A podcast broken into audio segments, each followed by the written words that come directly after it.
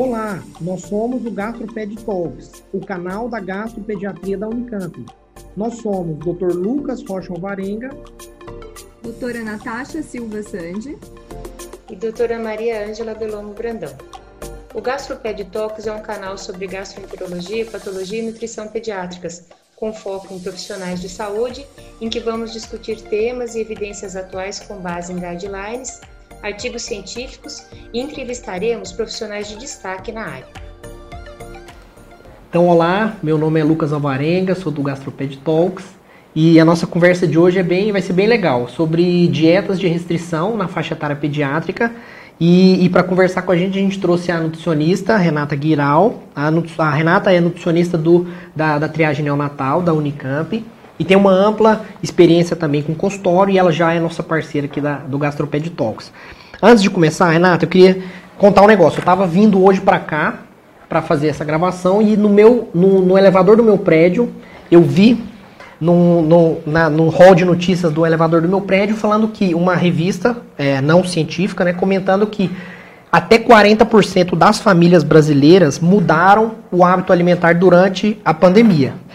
E, e, depois eu não li o que, que qual foi o desfecho da matéria, mas em relação a essa, esse dado, o que, que você acha disso? O que, que você vê na sua experiência? Se isso realmente tem se concretizado e se essa mudança é para melhor ou para pior. E obrigado por, por ter aceitado o nosso convite aqui, Renata. Eu que agradeço o convite mais uma vez. Bom, isso, né, a, a mudança do padrão alimentar na pandemia eu vejo de duas formas. Uma delas é que eu acho que o pessoal está comendo mais e eu não sei se esse mais está um excesso, se está adequado. Eu tenho visto que bastante gente está ganhando mais peso do que o normal. Porém, né, eu falo que uma, uma, acho que uma possibilidade positiva que as pessoas começaram a encontrar é de fazer mais comida em casa. Então, dados como esse que você viu no seu elevador, é, nada científicos, enfim, mas tem, tem algumas estatísticas sobre busca de receitas no, na internet, né? Então, aumentou, que aumentaram as buscas por ah, como é que eu faço pão, como é que eu faço lasanha, como é que eu faço bolo, né? E isso é uma mudança muito positiva, porque eu acho importante que a gente faça comida em casa, né? Então, é diferente quando a gente come um pão industrializado e um pão caseiro.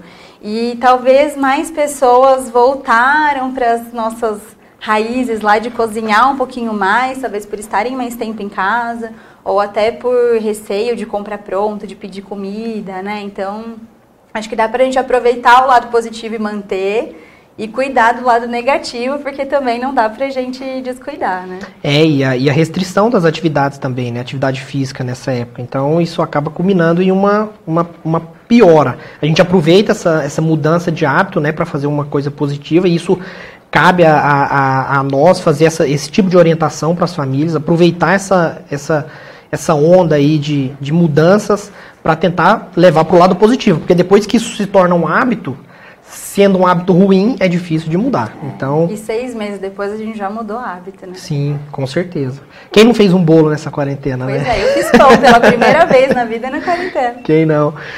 E agora um pouco do nosso tema, Renata. É, você, do ponto de vista da nutricionista, é, do ponto de vista nutricional, você acha que existe diferença conceitual entre uma dieta e um, um estilo de vida vegetariano e um estilo de vida vegano? Sim, existe, né? Se a gente pensar, os vegetarianos eles não consomem carne, né? Então não consomem o animal em si, mas eles podem consumir ovos, leite, né? derivados de leite. E os veganos, além de todo um estilo de vida ao redor, né? Que é o consumo, a, a exclusão do consumo não só alimentar dos produtos de origem animal, mas também com cosmético, com roupas, enfim. Então a gente fala que não é só uma, um padrão de alimentação, né? É, e do ponto de vista do cuidado do paciente, eu, eu penso muito que a diferença é o planejamento. Então, qualquer alternativa ela é possível desde que a gente planeje bem. Claro que a gente tem alguns nutrientes para tomar mais cuidado na dieta que tem carne, na dieta que não tem carne, na dieta que não tem nada de origem é, animal, né? Então, o planejamento ele precisa existir em, todos os, em todas essas possibilidades. Às vezes a gente acha que ah, consome de tudo, não tem restrição nenhuma, então a alimentação vai ser boa, e não vai ser. Né? Então, acho que uma palavra, uma palavra-chave aí é o planejamento, porque vai ter diferença. Um vegano não vai consumir alimentos com uma densidade proteica tão alta, por exemplo. E eu preciso fazer, buscar alternativas para isso. E isso é interessante porque isso é, é individualizado, né, Renato? Não tem como a gente é, fazer a mesma orientação para famílias diferentes que levam estilos de vidas diferentes. Né? Eles podem optar por é, ter um estilo de vida é, em que eles não consomem proteína de origem animal. Isso vem inclusive aumentando a prevalência e vem diminuindo uma coisa interessante que vem aumentando a prevalência das, dessas famílias que estão adotando esse estilo de vida mas vem diminuindo a idade das pessoas que começam esse estilo de vida. A gente, na pediatria, a gente não tinha esse assunto em pediatria há alguns anos atrás. Hoje é, a, família se adaptou e isso envolve as crianças também, cada vez mais precoce. E aí surge um tema bem interessante. A gente tem um outro vídeo aqui gravado sobre o aleitamento materno, mas aqui falando do aleitamento materno específico das mães veganas ou das mães vegetarianas. Renata, tem alguma diferenciação, tem alguma, alguma particularidade ou não?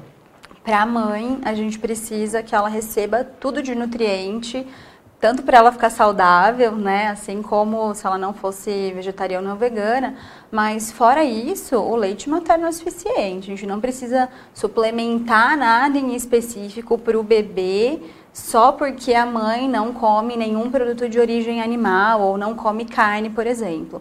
Mas aí volta lá na história de planejar a alimentação da mãe, né? Eu brinco que às vezes, assim, pode faltar para a mãe o nutriente, o corpo vai dar um jeitinho, né, de, de deixar faltar o mínimo possível no leite.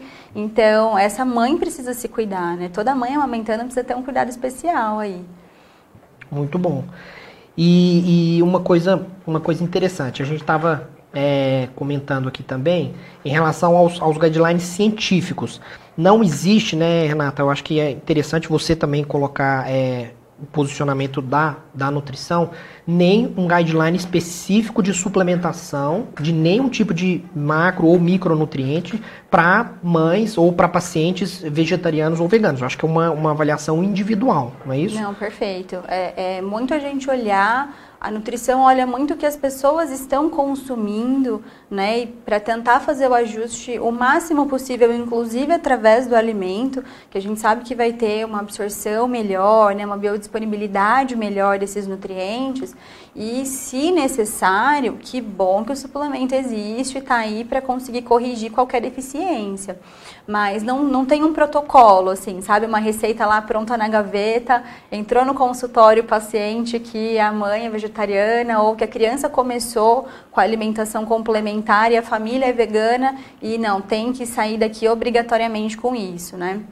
Acho que isso não, não, é, não é necessário, não é, não é recomendado. Não tem uma receita pronta, né, para é, essas, é, essas não, pessoas. Acho que eu, eu gosto muito da ideia de que a dieta, o padrão da alimentação de toda, de qualquer pessoa, ele é como se fosse um quebra-cabeça. E as peças que estão ali, Algumas a família vai determinar quais são, algumas nós profissionais vamos determinar quais são, e às vezes, dependendo da condição de saúde do paciente, né, alguma patologia pode determinar e alguma necessidade diferente. Então a gente precisa que essas peças se unam de alguma forma, sabe? A gente precisa fazer tudo encaixar.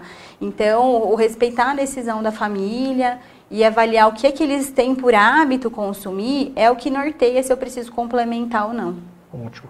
E é interessante que você falou também que é, vale diferenciar, o que a gente estava conversando, vale diferenciar. Muitas é, é, famílias optam por seguir esse estilo de, de vida, né, de alimentação, mas outras famílias, esse estilo é imposto por conta de alguma doença, né, Renata? Então e, a abordagem é diferente. É diferente de você restringir a proteína do leite de vaca para uma criança que tem uma doença, uma alergia à proteína do leite de vaca, de uma criança que tem uma família que opta por não consumir a proteína do leite de vaca. Então é, são recomendações e abordagens totalmente diferentes. Uma é por opção, a outra é por uma imposição da, da doença, né? E outra coisa interessante também é essa questão das, das, da abordagem em relação aos utensílios da casa. Toda, todo paciente, aí falando já de doença, né? Todo paciente que tem algum tipo de alergia ou alguma doença que tem algum tipo, que demanda um tipo de restrição alimentar, eles têm, é, por hábito ou por às vezes orientação de pessoas é, próximas, a mudarem todo o cenário da casa, uma mudança totalmente radical. E, e, e o que, que você acha? Você acha que isso é necessário sempre? Não é? Você acha que É possível não ter que fazer toda essa adaptação? É possível não fazer. Eu acho que quando a gente vai para o que a gente tem de recomendação formal, a gente não tem a recomendação de, de tira tudo, né? É até curioso isso, porque eu já acompanhei um caso de uma criança uma vez que a gente precisou modificar a ração do cachorro. Porque a criança às vezes brincava com o cachorro e comia, ou o cachorro lambe o rosto e, e tá comendo ali, sabe? Mas assim, é muito um extremo, né? Eu sempre vou lembrar desse caso porque foi até curioso, assim, da gente chegar o que é que ainda tá errado, que ainda a criança tá manifestando sintoma, né? E a criança estava lá de vez em quando experimentava a ração do cachorro. Então teve que ser uma ração, adaptada. né, adaptada aí. É. Mas, de um modo geral, é, higienizando, lavando as coisas, né? Então, a mesma coisa para evitar qualquer contaminação, até por bactéria né, nos alimentos em casa né? A gente garante uma segurança.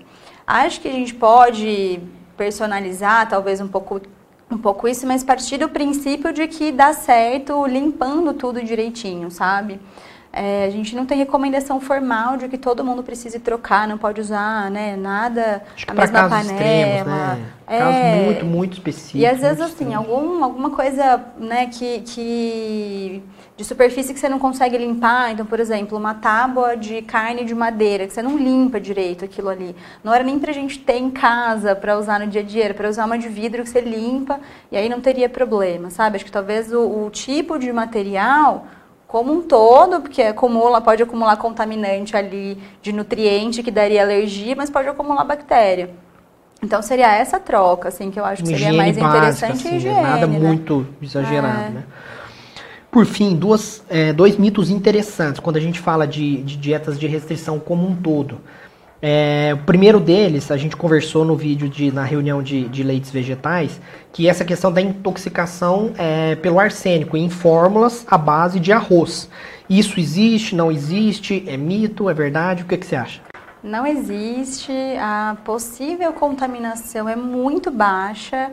É, Hum, a gente não tem na literatura, pelo menos eu desconheço, pode ser, né, claro que tenha, mas eu desconheço qualquer evidência de que assim é um risco grande, então, é, até, até porque a gente pensar, né? Principalmente se a gente estiver falando de fórmula infantil, tem tanto critério para você conseguir colocar uma fórmula infantil no mercado, né? Que dá até uma segurança pra gente.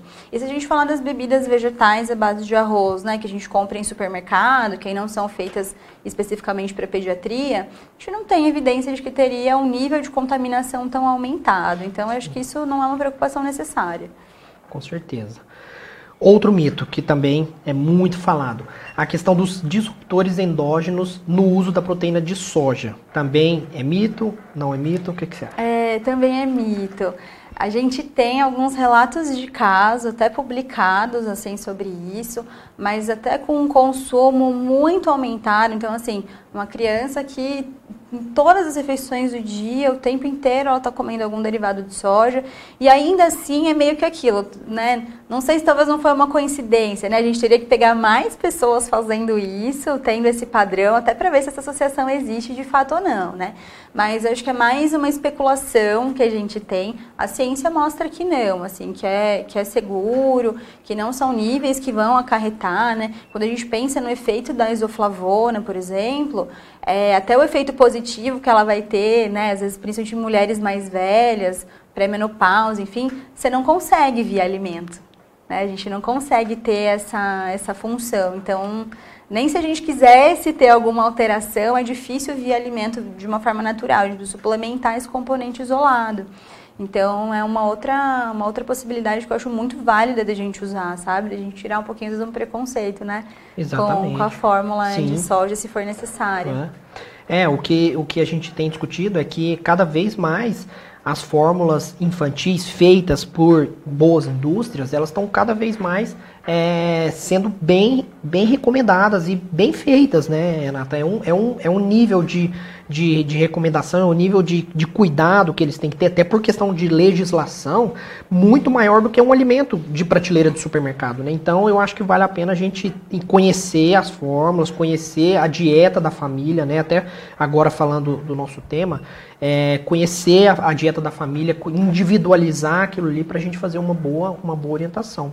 Não, É sem isso? dúvida. Quer concluir mais alguma coisa? Não, eu acho que é isso. Acho que é, é a gente alinhar né, o que a gente tem de conteúdo científico, tentar ajustar para a necessidade do paciente, de que a gente está vivendo um momento em que o paciente traz muita coisa é, de, olha, eu quero fazer dessa maneira e que se é possível de ser feito de forma segura, por que não a gente não, não ajudar, né? Não, não dar a informação para ele fazer de forma bem feita mesmo. E, não, e aí precisa estudar os assuntos. Né? Exatamente. Senão a gente acha que não dá certo, a gente acha que vai ser prejudicial. E na verdade, não, né? É uma, E- uma possibilidade aí, uma forma de, de orientar. Com certeza, a gente tem que conhecer as demandas né, das, da atualidade. Sim, Mas é isso, muito obrigado. Obrigado mais uma vez por estar aqui com a eu gente. que agradeço. Quem ainda não assistiu, também assista o vídeo de, de, de leites vegetais que a gente teve com a participação da Renata também. E é isso aí. Nos vemos no próximo episódio. Obrigado por nos acompanhar. Esse foi um episódio do Gastroped Talks. Estamos no Instagram, arroba gastroped.talks, no YouTube, Gastroped Talks Unicamp, e também na forma de podcast. Até o próximo!